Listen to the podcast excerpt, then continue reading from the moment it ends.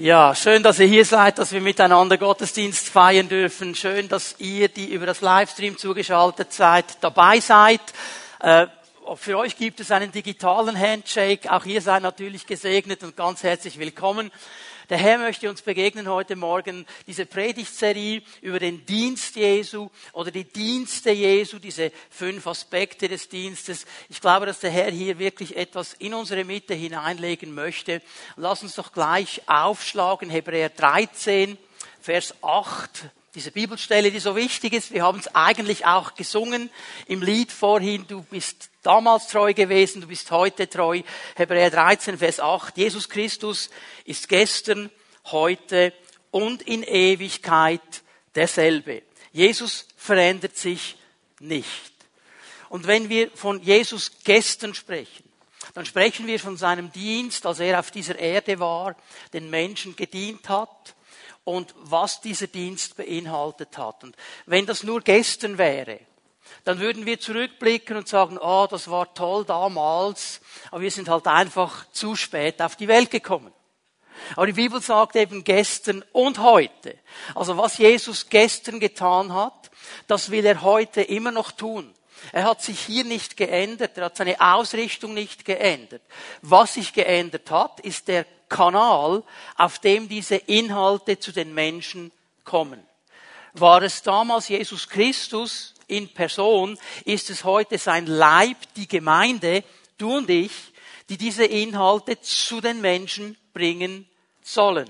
Also der Dienst Jesu hat nicht aufgehört. Er ist heute noch genauso aktiv und genauso umfassend wie damals. Und dieser Dienst Jesu soll an uns geschehen, die wir ihm nachfolgen, aber durch uns eben auch zu den anderen Menschen kommen hinein in diese Welt. Und wir haben angefangen hineinzuschauen, was dieser Dienst alles beinhaltet. Ich werde diese Stelle aus Lukas dann gleich noch einmal lesen. Und wir haben äh, zwei ganz wichtige Aspekte schon gesehen, nämlich den Aspekt der Errettung und der inneren Heilung. Und jetzt kommt natürlich eine Frage. Diese Frage, die wird immer gestellt, immer und immer wieder, wenn man über diese Dinge spricht. Ja, aber in der Errettung ist doch alles beinhaltet. Wenn wir doch errettet sind, da ist doch alles drin. Also wieso muss man dann noch über diese Momente wie innere Heilung und so weiter sprechen? Ist doch alles drin in der Errettung. Ist das so? Was geschieht in dem Moment, wo wir Jesus als den Herrn unseres Lebens einladen? Und hier ist die Bibel glasklar. Das geschieht nicht automatisch. Jesus wird nicht in dein Leben hineinkommen, weil deine Großeltern an Jesus glauben. Oder deine Eltern. Oder deine Freunde. Das reicht nicht. Es braucht eine persönliche Einladung, und zwar eine Einladung von dir. Ich kann nicht sagen, Herr Jesus, ich lade dich ein, in das Leben von Dave zu kommen. Das wird nicht funktionieren. Das muss er selber machen. Und in diesem Moment, wo ein Mensch diese Einladung ausspricht, in einem Gebet sagt, Herr Jesus, ich möchte, dass du mein Herr bist. Komm in mein Leben. Ich will dir nachfolgen. In diesem Moment erleben wir Errettung. Das ist die Bibel Errettung nennt. Das heißt, wir bekommen in diesem Moment Jesus. Er wird Raum nehmen in uns. Und wir beginnen in diesem Moment eine Beziehung mit ihm. Mit dieser Errettung, wo er dich ganz grundsätzlich herausnimmt aus deinem alten Leben und in etwas Neues hineinstellt.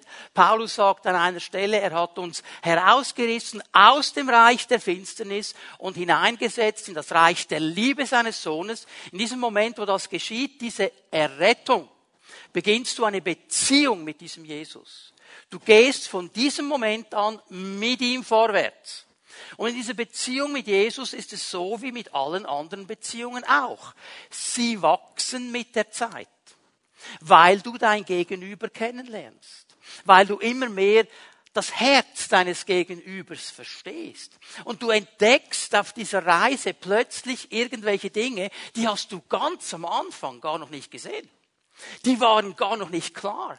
Und du hast vielleicht in diesem Moment gespürt, ich kann ohne diesen Jesus nicht weiter. Mein Leben ist blockiert.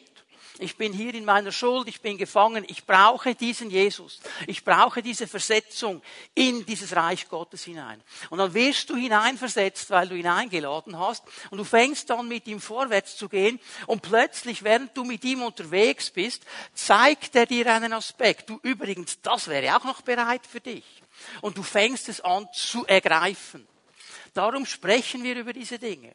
Die Errettung nimmt uns hinein in das Reich Gottes, nimmt uns hinein in diese Beziehung. Je besser ich ihn kennenlerne, desto besser verstehe ich die Tiefe der Errettung. Und ich kann sie dann im Vertrauen ergreifen, weil ich verstehe, das ist für mich. Das bietet er mir an. Das ist nicht für alle anderen. Das ist für mich, für die anderen auch, aber auch für mich. Das ist ja manchmal so ein komischer Reflex, dass wir irgendwo immer denken, ja, für die anderen schon. Weil die anderen sind ja viel gläubiger und sind ja viel frommer und lesen viel mehr die Bibel und beten viel mehr und sind ja viel lieber. Ich habe es gar nicht verdient. Das ist ein falsches Denken. Das ist nicht das Denken des Evangeliums.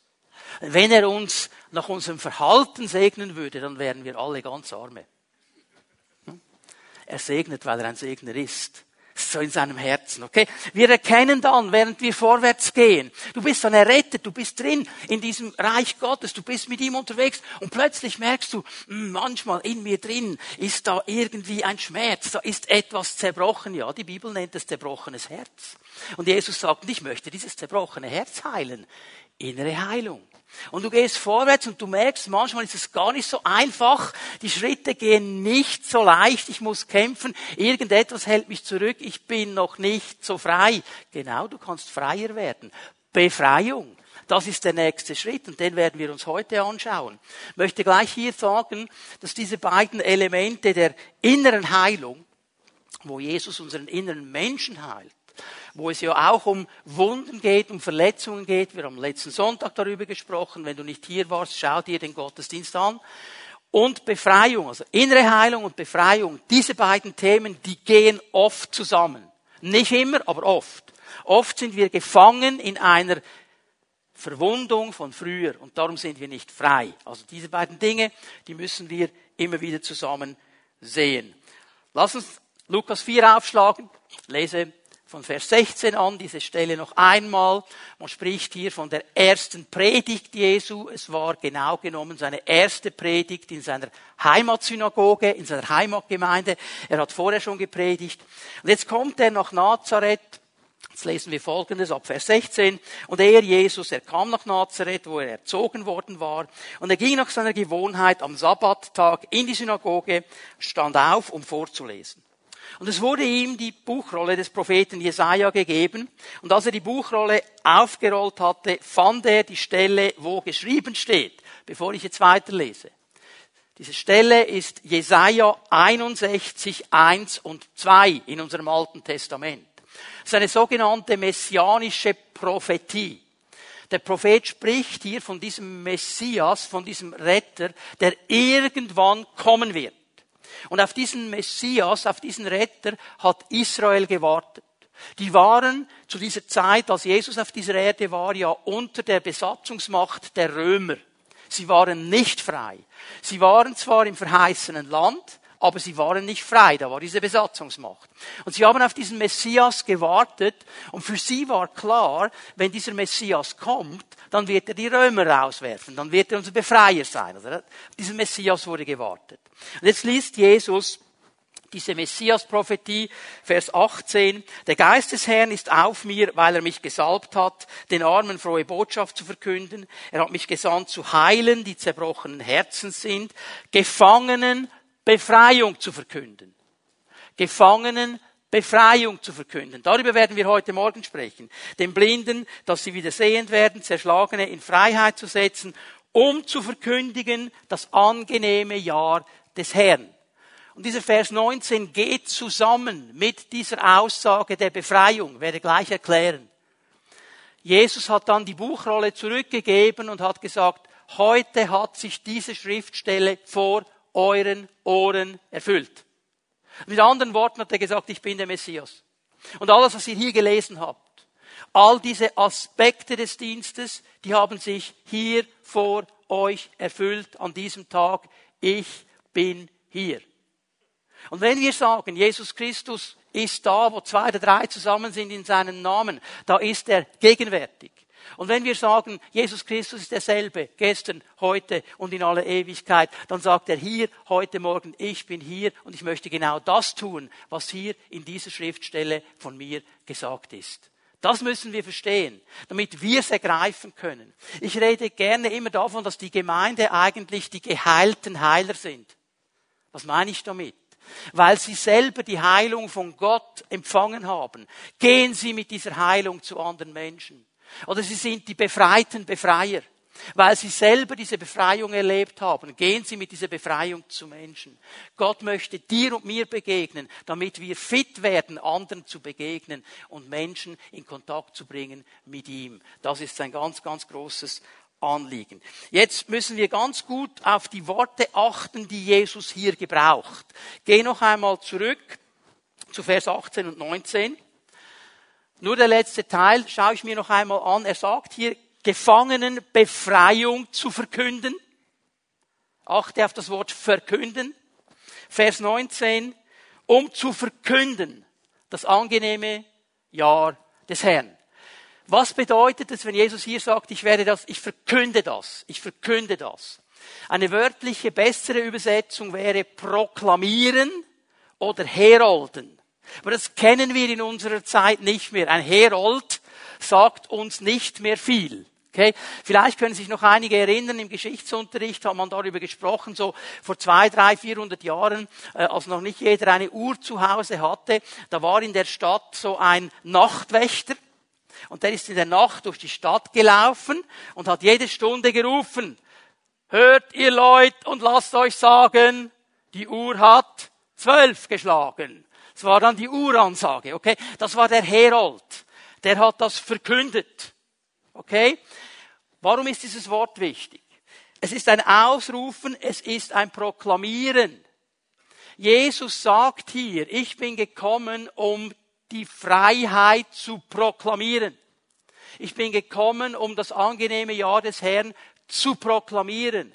Also er sagt hier, ich rufe das aus. Ich erkläre es nicht, ich begründe es nicht, ich rufe es aus, es ist ein Fakt. Es ist so. Jetzt, natürlich, jetzt können wir zurückgehen zu diesem äh, Nachtwächter. Wenn der gerufen hat, hört die Leute, lasst euch sagen, die Uhr hat zwölf geschlagen. Dann kannst du in deinem Bett schon sagen, also subjektiv für mich ist jetzt ein Uhr. Das kannst du lange sagen. Du kannst auch mit deiner Frau dann darüber argumentieren, wer jetzt recht hat. Der Fakt ist das, was der Nachtwächter gesagt hat. Verstehen wir? Jesus erklärt das hier nicht. Er ruft das einfach aus und sagt, das ist ein Fakt. Das rufe ich aus. Ich bin gekommen, damit gefangene Menschen frei werden. Das ist Fakt. Und der zweite Fakt ist, dass er sagt, ich bin gekommen, um das angenehme Jahr des Herrn zu verkündigen. Für uns vielleicht im ersten Moment nicht gleich zu erschließen. Aber jetzt denkt daran, wo er war. Er war in einer Synagoge in Nazareth umgeben von Menschen, die im Judentum groß geworden sind. Und die wussten ganz genau, von was Jesus hier spricht. Für sie war dieser Begriff, das angenehme Jahr des Herrn, ganz klar mit einer Bedeutung gefüllt.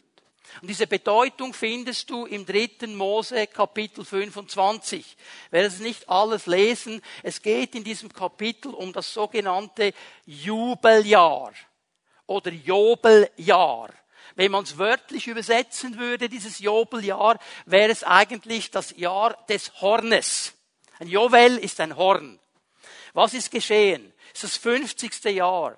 Und Gott hat ihnen gesagt, bevor sie überhaupt nach Israel hineinkamen, jedes 50. Jahr wird in dieses Jovel, in dieses Horn geblasen. Siehst du die Verbindung zu verkündigen? Proklamieren? Einfach mit einem Horn blasen. Ich werde jetzt nicht hornen hier vorne. Und in diesem Moment, wo dieses Horn geblasen wird, wo das proklamiert wird, ist etwas Fakt, nämlich, dass jede Schuld, die du hast, vergeben ist. Jede Schuld, wo du in Schuld stehst bei einem Menschen, wo du Land verpfänden musstest, wo du dich selber in die Sklavenarbeit geben musstest, weil du nicht mehr zahlen konntest, in diesem 50. Jahr, in diesem Joveljahr ist alles wieder auf Null gestellt. Du bekommst wieder zurück, was dir gehört. Und du hast keine Schulden mehr. Also es ist eigentlich ein Zurücksetzen auf Null. Und wenn Jesus hier sagt, ich verkünde dieses angenehme Jahr des Herrn, dann wussten alle Juden, er redet vom Jubeljahr. Er redet von diesem Joveljahr. Er bläst hier ein Horn. Das Tragische an dieser Sache, dass dieses Joveljahr, obwohl es Gott angegeben hat, von Israel nie eingehalten worden ist als ganze Nation. Man hat zwei, drei Hinweise der Geschichte, dass es in gewissen Gebieten gemacht worden ist, aber nie so, wie Gott es wollte fürs ganze Volk. Und jetzt kommt Jesus eigentlich und sagt, hey, ich habe hier eine Botschaft für die Gefangenen. Ihr sollt frei sein. Und ich unterstreiche das mit diesem Joveljahr. Es wird alles auf Null gestellt. Du bist völlig frei. Du kannst wieder vorne anfangen. Und darüber müssen wir nachdenken. Was bedeutet das? Ich habe drei Punkte, die ich zeigen möchte heute Morgen. Und ich weiß, dass Gott heute Morgen Menschen befreien möchte. Wenn du bereit bist, loszulassen, er will dich losmachen. Das ist das Erste, was wir wissen müssen. Ich habe hier jetzt auf dem Wort verkünden herumgestresst. Warum? Ich muss zuerst eines verstehen, wenn ich frei werden will. Gottes Wort hat schöpferische Kraft. Was Gott sagt, ist Sache. Und darum sagt er das hier so stark. Ich verkünde das. Ich sage das. Und weil ich das sage, ist das ein Fakt. Jesus hat hier nicht ein Gebet gesprochen. Er hat nicht angehalten während, der, während dem Vorlesen und hat gesagt, oh ja, jetzt habe ich einen Teil von Jesaja hier gelesen. Jetzt bete ich, dass ihr frei werdet. Er ist auch nicht hingegangen und hat Ketten gelöst in der unsichtbaren Welt. Er hat einfach nur gesagt, ich sage euch, so ist es, das ist Fakt. Und mein Wort hat Kraft. Und noch einmal, das, was uns manchmal sich nicht gleich erschießt, erschließt, das war für diese Menschen glasklar. Nämlich, die wussten in diesem Moment, was Jesus jetzt macht, er stellt sich auf dieselbe Stufe wie Gott. Stellt sich auf dieselbe Stufe wie Gott. Ist er ja auch. Er ist der Messias. Weil, wenn Gott etwas sagt, dann wird es geschehen.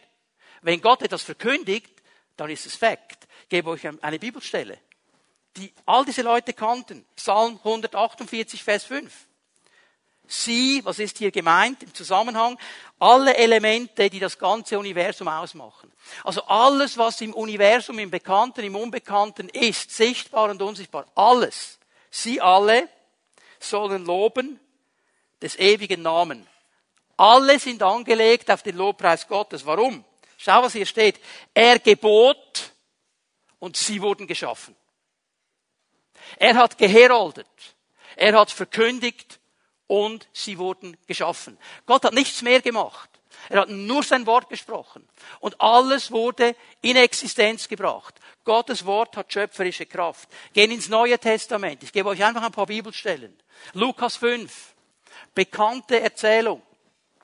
Jesus steht im Boot von Petrus. Und er predigt von diesem Boot aus, damit die Menschen ihn hören konnten. Petrus hatte eben eine ganze Nacht gefischt, nichts gefangen. Und nach der Predigt dreht Jesus sich um und sagt, so Petrus, und jetzt fährst du hinaus auf die Mitte des Sees und wirfst dein Netz noch einmal aus. Und das wäre das Unsinnigste.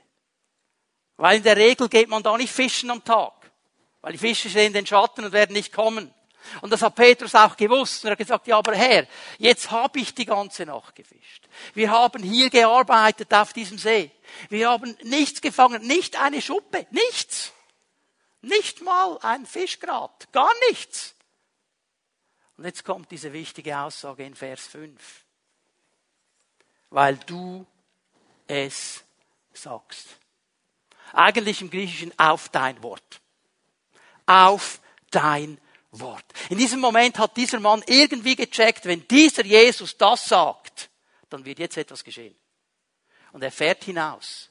Und er vertraut auf dieses Wort. Und wenn du dann weitergehst in diesem Kapitel 5, es geht nicht lange, da kommt einer, der hat einen Aussatz, er sagt, Jesus, wenn du willst, du kannst mich heilen. Was macht Jesus? Ich will, sei geheilt. Und er ist geheilt. Ein wenig später, immer noch Lukas 5, dieses Kapitel ist voll mit diesem Gedanken des Wortes das Kraft hat. Ist er in ein Haus und predigt, plötzlich wird oben das Dach abgedeckt. Vier Freunde lassen ihren Freund runter, der gelähmt ist. Sie sagen nichts. Jesus schaut sich die Szene an, wie der herunterkommt. Und als er ihn so vor sich hat, sagt der Mensch, ich sage dir, deine Sünden sind dir vergeben. Mehr macht er nicht. Er spricht ein Wort. Lukas 7. Wir gehen weiter. Ich möchte einfach zeigen, dass das Wort Kraft hat. Da kommt ein römischer Soldat zu Jesus. Sagt Jesus, mein Diener ist krank, ist todkrank. Du kannst helfen. Ich weiß das. Jesus sagt, ich komme in dein Haus. Dieser Hauptmann sagt, ich bin nicht würdig, dass du in mein Haus kommst. Sprich nur ein Wort. Das reicht. Das reicht. Gottes Wort hat Kraft. Und wenn Jesus hier steht und sagt, ich proklamiere das, Gefangenen sollen frei sein. Es ist das angenehme Jahr des Herrn. Dann hat das Kraft, wenn wir vertrauen. Denn eines hat Gott schon im Alten Testament klar gemacht. Wir lesen noch einmal eine Stelle aus dem Alten Testament, Jesaja 55, Vers 11. So auch mein Wort, sagt der Herr, das von meinem Munde ausgeht, nicht kehrt es leer zu mir zurück, sondern tut, was ich wollte und vollbringt, wozu ich es entsandte. Das ist eine starke Aussage hier. Gott sagte, mein Wort ist wirksam. Und es wird vollbringen, zu was ich es gesandt habe. Und hier steht im Fall nicht, nicht alle kehren leer zu mir zurück. Nichts kehrt leer zu mir zurück. Das Wort hat eine Kraft. Es ist ein Same, der hineingepflanzt wird in unsere Herzen. Und manchmal braucht es Zeit, bis dieser Same sich entfalten kann. Aber das Wort hat Kraft. Und das müssen wir verstehen. Und wir, manchmal sprechen wir Menschen das Wort zu und es geschieht nichts und das sagen wir, ja, hat nicht genützt. Das Wort hat Kraft. Auch wenn wir nicht gleich sehen, was geschieht. Das Wort hat Kraft. Und es ist so ganz elementar, dass wir das anfangen zu verstehen. Denn die einfache Frage ist die, vertrauen wir das Wort Gott, dem Wort Gottes? Sind wir bereit, diesem Wort zu vertrauen? Oder nur dann, wenn wir sehen, dass etwas geschieht, ja, dann müssen wir nicht mehr vertrauen, dann siehst du es. Sind wir bereit, diesem Wort zu vertrauen? Wenn dieses Wort sagt, ich bin gekommen, um die Gefangenen zu befreien. Und du sitzt hier heute Morgen und du bist gefangen. Vertraust du diesem Wort? Vertraust du diesem Wort? Das ist der wichtige Punkt. Und die Bibel ist voll von diesen Momenten, wo Menschen auf dieses Wort vertraut haben. Ich denke an Hiob. Mitten in seinem ganzen, in seiner Tragödie drin, in seiner Krankheit, wo er nicht wusste, was hier genau geschieht, wo er gelitten hat und nicht wusste, was abgeht. Und mittendrin, auch seine Freunde haben ihm noch erklärt, ja, du hast ganz sicher irgendwo gesündigt, du hast ganz sicher irgendwo. So, was macht er mittendrin? Kommt diese gewaltige Aussage, das ist ein Statement, dass er Gott glaubt. Ich weiß, dass mein Erlöser lebt. Punkt. Mehr muss er nicht sagen. Ich vertraue darauf. Ich weiß nicht, warum ich in dieser Situation drin bin. Ich weiß nicht, warum ich jetzt krank bin. Ich weiß nicht, warum alles zu Boden gefallen ist. Aber eines weiß ich. Mein Erlöser lebt.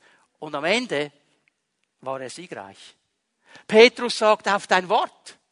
Hast du mal genau gelesen, warum Petrus aufs Wasser stieg und auf dem Wasser gelaufen ist, gegangen ist? Sprich ein Wort. Und Jesus sagt, komm. Und er kommt. Okay? Immer wieder dieser Gedanke, immer wieder dieser Gedanke. So weit sogar. Hey, das beschäftigt mich. Dieser Mann mir etwas vorlebt. Zweiten Petrusbrief der beginnt diesen Brief im ersten Kapitel schon so ganz frank und frei. Leute, ich sage es jetzt mal mit meinen Worten, ich weiß, dass ich bald sterbe.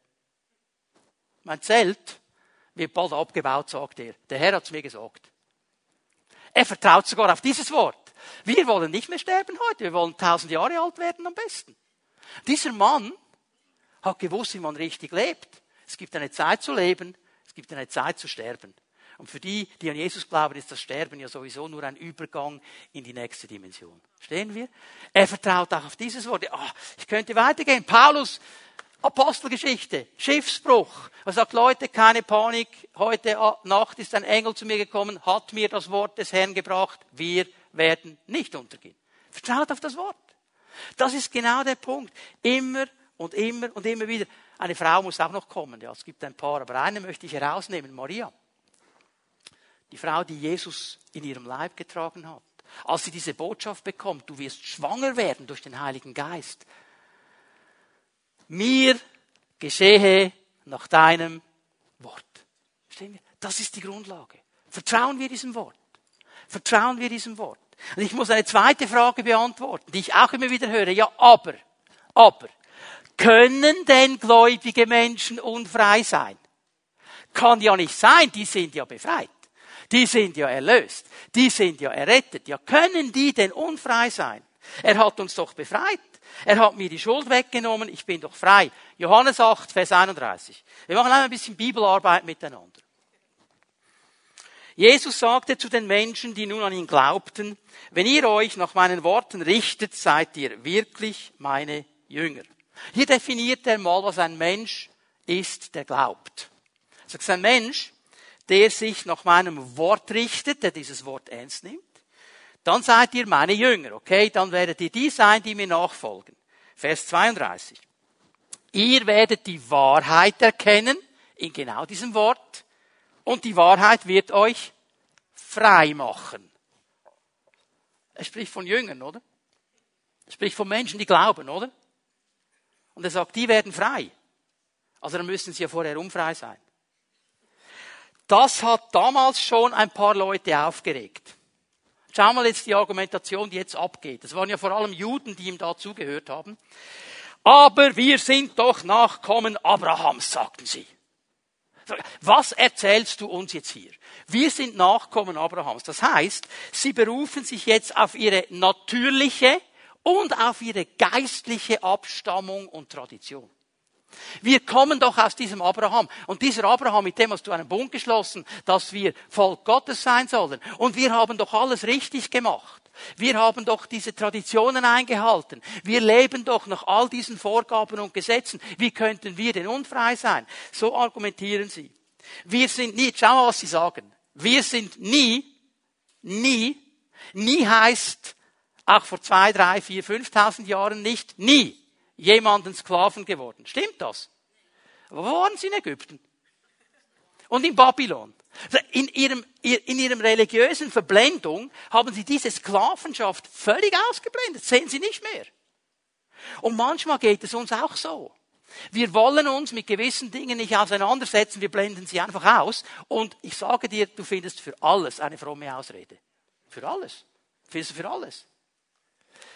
Egal, ob du dann frei bist oder nicht, egal, ob du dann noch einen Dornen in der Seite hast, wie wir letzten Sonntag gesehen haben, aber wir finden immer die fromme Ausrede. Und Jesus geht einfach mal darauf ein, was die hier sagen. Wir sind niemand Sklaven gewesen. Warum redest du dann von Freimachen? Was meinst du damit? Sie stellen eine Frage. Jesus beantwortet sie gleich. Bevor ich sie in den Worten Jesu beantworte, möchte ich noch kurz etwas hineinnehmen, das ganz wichtig ist. Ich halte hier einfach mal fest. Auch gläubige Menschen. Auch Menschen, die Jesus nachfolgen, die an ihn glauben, sie können gefangen sein, sie können unfrei sein, sie können getrieben sein und sie können versklavt sein. Das ist leider Tatsache.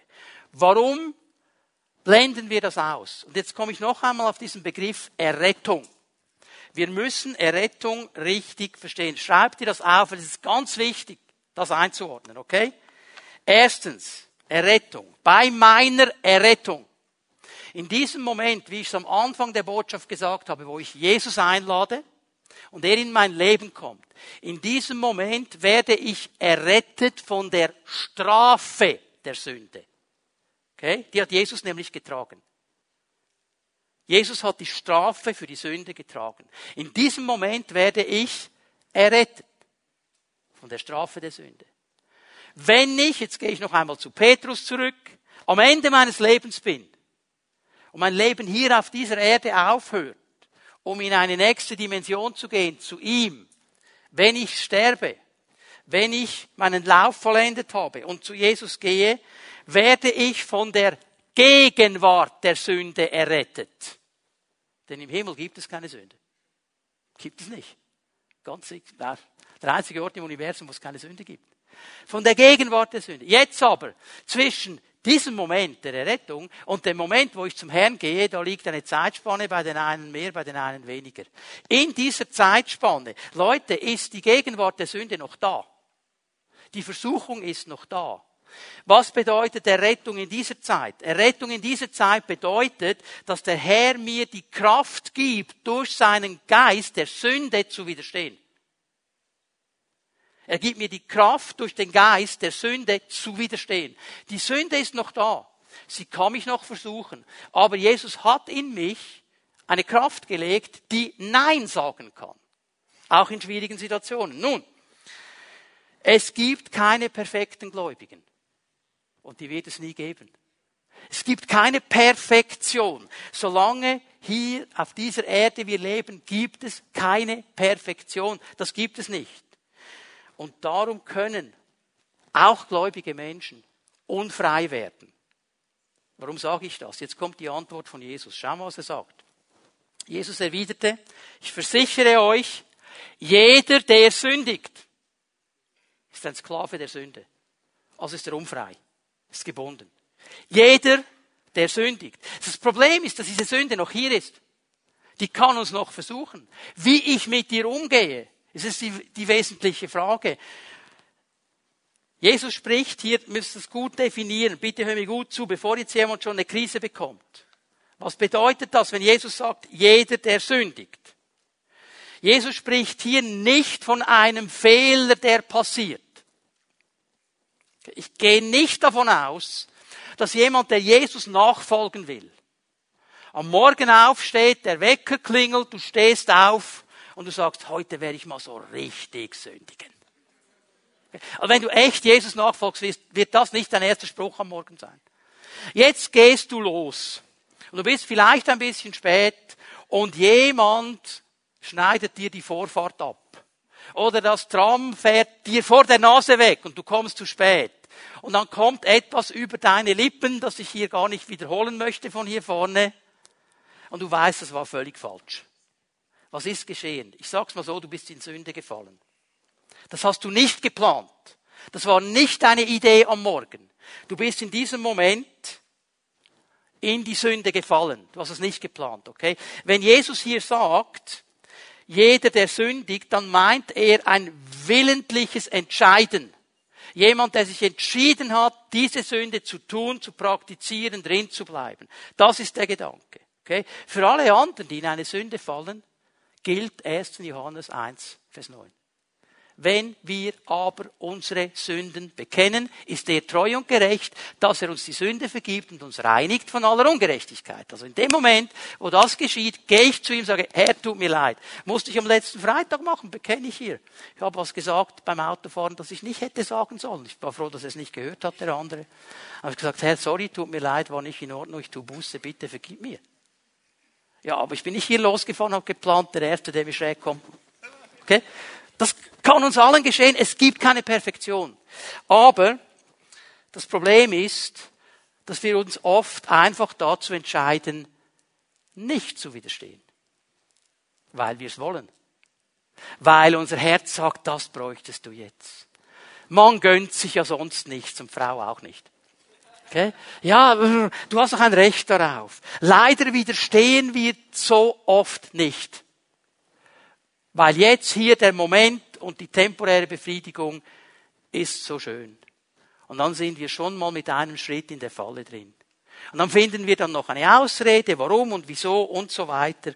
Und so schnell, so schnell bist du gebunden. Wer der Sünde bewusst Raum gibt, ist gebunden. Das ist das, was Jesus sagt. Das ist gebunden. Das kannst du jetzt fromm drehen, wie du willst. Er ist unter dem Einfluss der Sünde. Er hat sich diesem Einfluss geöffnet. Er will das. Und das wird immer eine Auswirkung haben. Das ist der Punkt, auf den Jesus hier gehen will. Es geht um dieses bewusst Raum geben. Wie finde ich das heraus? Es gibt einen einfachen Test. Wie reagierst du, wenn jemand dich darauf hinweist? Wie reagierst du? Es gibt Leute, die wissen es ganz einfach nicht. Und jetzt kommt jemand und sagt, du, ich, ich habe gemerkt in deinem Leben, das ist nicht in Ordnung, Gott möchte das nicht. Jetzt kannst du reagieren und sagen, oh, wow, habe ich noch nie gehört, erklär mir. Nein, will ich nicht, komm, hilf mir. Okay? Da gehst du nicht in diese Kategorie. Du hast mir gar nichts zu sagen. Das passt mir jetzt aber, das will ich und Gott versteht das schon. Okay, jetzt haben wir ein Problem. Das ist der Punkt, das ist der Unterschied. Einfach, dass wir hier vom Gleichen reden. Ich halte aber fest, leider, leider, können Menschen, auch gläubige Menschen, in eine Unfreiheit hineinkommen, weil sie in gewissen Bereichen ihres Lebens nicht sauber gehen wollen, nicht bereit sind, den Weg Gottes zu gehen. Und jetzt könnte ich ganz viele Dinge aufzeigen.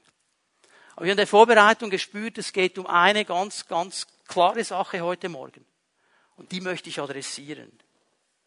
Weil es gibt nämlich, habt ihr den Begriff schon mal gehört, Kavaliersdelikt?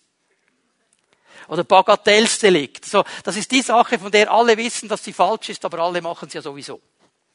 Und weil es alle machen, ist sie ja nicht so schlimm. Wisst ihr, dass es in der Gemeinde eine Kavalierssünde gibt?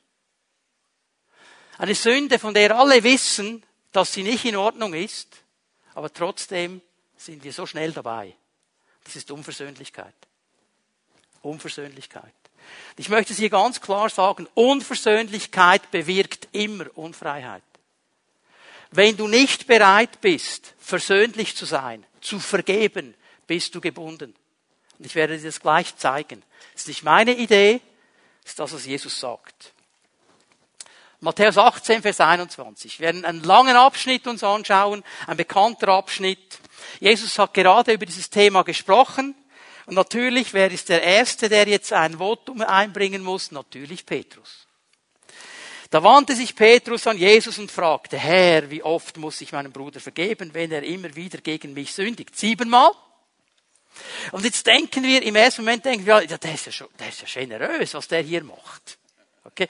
Jetzt bitte achte mal kurz darauf. Wir, wir, wir attestieren dem Kerl hier eine falsche Haltung. Weil wir denken, ja, es gibt ja diese falsche Information, das ist übrigens keine biblische Information, ja, im Judentum war dreimal normal und jetzt er kommt siebenmal. Also in der Bibel steht das nirgends mit den dreimal. Die beiden einzigen Stellen, die es gibt, sind in den Auslegungen der Rabbiner im Talmud. Okay? Das ist Auslegung der Rabbiner. Okay? Jetzt würden wir ja denken, ja, das ist ja siebenmal. Okay, ja. Hast du gesehen, was er gesagt hat? Wie oft muss ich? Also was hier die Frage ist, sagt er eigentlich, wo ist die Grenze? Ab wann kann ich zurückschlagen? Ja? Ab wann muss ich nicht mehr vergeben? Das wollte er wissen. Das ist die Frage. Wann muss ich nicht mehr vergeben? Siebenmal? Und er hat das Gefühl gehabt, ich kann mir vorstellen, Matthäus hinten hat gedacht, wieso bin ich nicht auf die Idee gekommen? Ich hätte zehnmal gesagt. Was sagt Jesus? Jetzt kommt diese gewaltige Antwort von Jesus. Nein, gab Jesus ihm zur Antwort, nicht siebenmal, sondern 77 Mal. Oder 77 Mal. Was Jesus hier machen will, ist Folgendes. Er bringt etwas, das in der damaligen Zeit bekannt war als ein ohne Maß. Okay?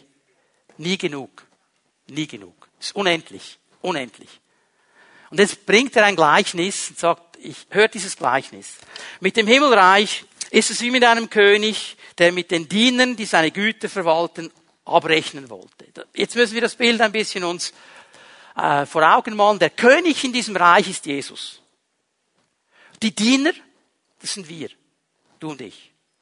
Denn genauso wie diese Diener hier, haben wir von ihm auch Güter bekommen, wir haben Gaben bekommen und mit denen sollen wir gut und richtig umgehen. Okay? Und jetzt kommt die Zeit der Abrechnung. Sagt, jetzt will ich abrechnen. Jetzt habe ich zwei Helfer heute Morgen. Helfer eins, darf ich dich mal bitten, dass du kommst. Okay, Helfer eins, der hängt jetzt hier einfach mal ein. Jetzt gleich zu Beginn sagt die Bibel hier, haben sie einen gebracht, der hat eine große Schuld. Jetzt merkt ihr, was diese Schuld hier macht. Ich kann mich, ich kann mich schon noch bewegen, aber ich muss mich, es ist eine Schuld, die mich belastet. Mich auch.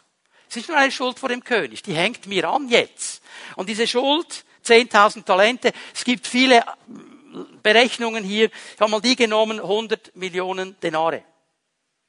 100 Millionen Denare. Ein Denar wäre ein Tageslohn. Okay? Also, ein normaler Arbeiter, der müsste 100 Millionen Tage arbeiten, um das zurückzuzahlen. Vergiss es. Unmöglich. Was macht der mit der Schuld? Der Herr hat gesagt, du kannst das nicht bezahlen, ich werfe dich ins Gefängnis, ich werfe deine Frau ins Gefängnis, ich werfe deine Kinder ins Gefängnis. Schuld, Gebundenheit hat eine Auswirkung immer auch auf die Leute, die um mich herum sind. Ihr alle ins Gefängnis, ich werde alles verkaufen, was du hast, und dann werde ich den Erlös nehmen, um die Schuld zu begleichen. Okay, würde nie reichen, aber das mache ich mindestens jetzt. Interessant, der Mann wirft sich nieder auf die Knie, sagt, ah, hab Geduld, ich zahle es zurück, vergiss es, könnte er nie zurückzahlen, wäre gar nie möglich. Vers 27, was hatte der Herr? Mitleid. Mitleid. Er sagt, okay, ich erlasse dir diese ganz riesige Schuld. Uh, weg! Cool. Möchten wir alle, oder? Jetzt Helfer zwei, kommst du mal? Weil, wisst ihr, der mit der Schuld oder frei ist einfach ein Problem im Moment. Du kannst ein bisschen näher kommen noch im Moment. Weil der kommt jetzt raus. Diese ganze Riesenschuld, die, die ist ihm vergeben. Aber er hat noch ein anderes Problem. Da ist ihm noch jemand etwas schuld. Also so ganz frei ist er noch nicht. Okay? Jetzt. Was schuldet der ihm? Der schuldet mir einen Millionstelteil von dem, was ich hier geschuldet hätte. Aber ich bin nicht bereit zu vergeben.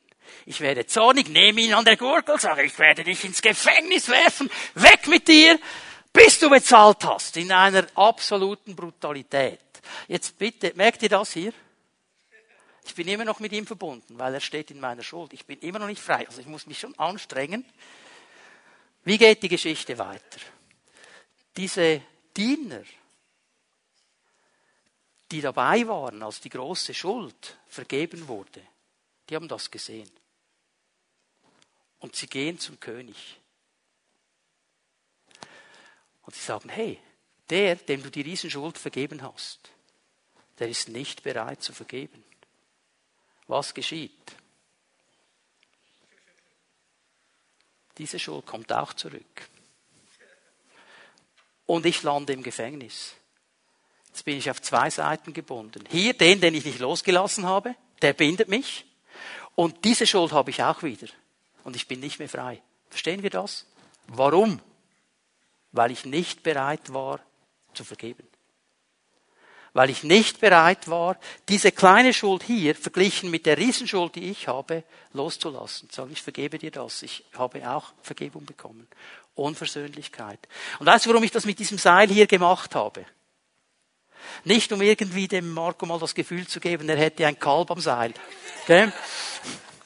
Warum? Das ist ein gutes Bild. Der ist weg, er ist im Gefängnis und trotzdem ist dieses Seil da, das uns verbindet. Hör mir bitte gut zu. Es sind Menschen hier. Die Person, der du nicht vergeben willst, die ist schon lange tot. Du hast sie nicht vergeben. Das Seil ist immer noch da. Die Bindung in der geistlichen Welt ist immer noch da. Dieses Seil wird nicht einfach gelöst. Dieses Seil wird erst dann gelöst, wenn du bereit bist zu vergeben. Wenn du loslässt. Vergeben hat zu tun mit geben. Ich gebe diese Schuld weg von mir. Ich gebe sie dem Herrn. Ich vergebe ihm. Verstehen wir? Weil der letzte Vers, so wird auch mein Vater im Himmel jeden von euch behandeln, der seinem Bruder nicht von Herzen vergibt. Was heißt das? Es heißt, ihr könnt gerne wieder an den Platz gehen. Ich glaube, das Bild ist klar hoffentlich. Was heißt das? Obwohl Jesus kommt und sagt, ich bin gekommen, um zu befreien. Ich bin gekommen, um das angenehme Jahr des Herrn auszurufen. Gibt es eine Kraft, die das stoppen kann? Das bin ich mit meiner Unversöhnlichkeit. Wir müssen diese Stelle hier nicht so verstehen, dass der Herr aktiv werden würde. Ich glaube, es geht vielmehr darum, dass der Herr sagt, in diesem Moment kann ich nicht befreiend eingreifen, weil du dich eigentlich selber bindest. Und warum habe ich gesagt am Anfang der Botschaft, es hat zu tun mit der inneren Heilung. Weil oft der Grund dieser Unversöhnlichkeit, die du bis heute trägst, in einer dieser Verletzungen liegt. Wo ein Mensch an dir schuldig geworden ist. Es ist gar nicht die Frage, ob der schuldig geworden ist an dir oder nicht. Hör mal, ich sage nicht, das ist ein Theater, das du spielst. Da ist jemand schuldig geworden an dir, ja. Da ist Schmerz, ja. Aber die Bereitschaft zu vergeben muss von mir kommen. Egal wie viel Schmerz, egal wie viel Not. Ich muss bereit werden, loszulassen. Nicht, der soll zuerst kommen und sich entschuldigen. Das ist nicht meine Sache. Weil habt ihr gesehen, ich war hier gebunden, ich war hier gebunden. Wenn ich für beide Bereiche Vergebung ausspreche, was ist dann? Da bin ich frei. Die beiden hier, die sind vielleicht nicht frei. Ich meine, der hatte ja eine Schuld an mir. Der hat diese Schuld immer noch. Aber es ist nicht mehr meine. Verstehen wir? Ich muss nicht darauf warten, dass der andere kommt und sich zuerst entschuldigt. Es ist meine Entscheidung. Bin ich bereit, dieses Wort Jesu ernst zu nehmen? Zu sagen, Herr, du bist gekommen, um mich frei zu machen. Und ich will nicht mehr länger gebunden sein. Egal was es ist. Ich habe den ganzen Bereich von Sucht und so weiter gar noch nicht angetönt. Aber auch da gibt es Befreiung. Die Frage ist nicht, wo du gebunden bist. Die Frage ist, bist du bereit, dich von Jesus berühren zu lassen? Bist du bereit, ihm zu vertrauen? Bist du bereit zu vergeben? Bist du bereit, rauszukommen aus den falschen Wegen? Aus diesen Wegen, die nicht göttlich sind? Bist du bereit, aufzuhören? Zu sagen, ich kehre um, ich will das nicht mehr. Aber ich will dich, Herr. Und dann ist seine Verheißung, ich werde dich befreien. Lade euch ein, aufzustehen. Wir werden miteinander in die Anbetung gehen noch einmal. Und ich möchte dich einladen, für einen Moment dein Herz zu öffnen. Und mal ganz ehrlich da hineinzuhören. Wo hat der Heilige Geist dich angesprochen? Was hat er zu dir gesagt? In welchem Bereich fordert er dich heraus?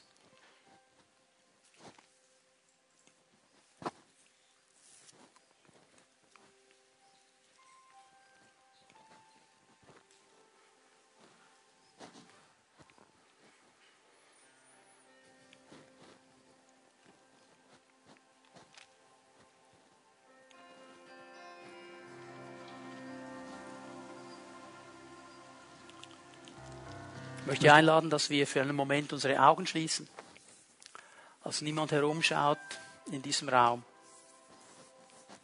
Und während wir so vor dem Herrn stehen, Augen geschlossen, niemand schaut herum, dann möchte ich dich fragen, bist du hier heute Morgen und du sagst, es gibt einen Bereich oder zwei oder drei oder wie auch immer in meinem Leben, da bin ich nicht frei, da bin ich gebunden. Da gibt es diesen Moment der Unversöhnlichkeit. Da gibt es diese Momente, wo ich einfach an etwas gebunden bin und kämpfe damit und ich werde nicht los.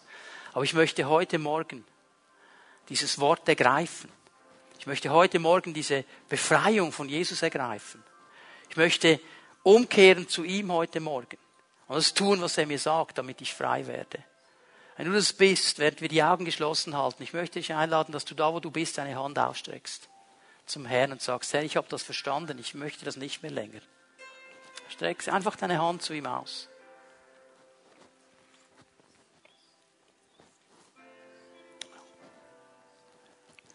Ja, es sind viele Hände, die nach oben gehen. Und ich möchte das so machen heute Morgen. Wir werden Jesus jetzt noch einmal anbeten. Ich bitte Pfimiet Home-Leiterinnen und Leiter nach vorne zu kommen. Wenn du als Pfimiet Home-Leiter deine Hand auch oben hast, okay, du darfst trotzdem kommen. Wir werden auch mit dir beten. Aber ich möchte euch gleich bitten, dass ihr kommt für mir, Tom Leiter, bitte kommt. Und ich möchte dich einladen. Weißt du, in dieser Frage, in dieser Sache, reicht es nicht, einfach eine Hand auszustrecken, um von vorne irgendein Gebet in Empfang zu nehmen. Es braucht diese klare Konfrontation mit dieser Sache. Und auch dieses klare Bekennen vor einem Bruder, einer Schwester, um dann in diesen Prozess der Befreiung hineinzugehen. Darum möchte ich dich bitten, bitte, wenn du deine Hand nach oben gestreckt hast vorhin, komm jetzt nach vorne, während wir Jesus anbeten. Komm nach vorne. Geh nicht aus falschen Ideen oder Gedanken wieder gebunden nach Hause. Also du denkst, was, was denken die anderen denn? Die sollen doch denken, was sie wollen. Hauptsache, du wirst frei.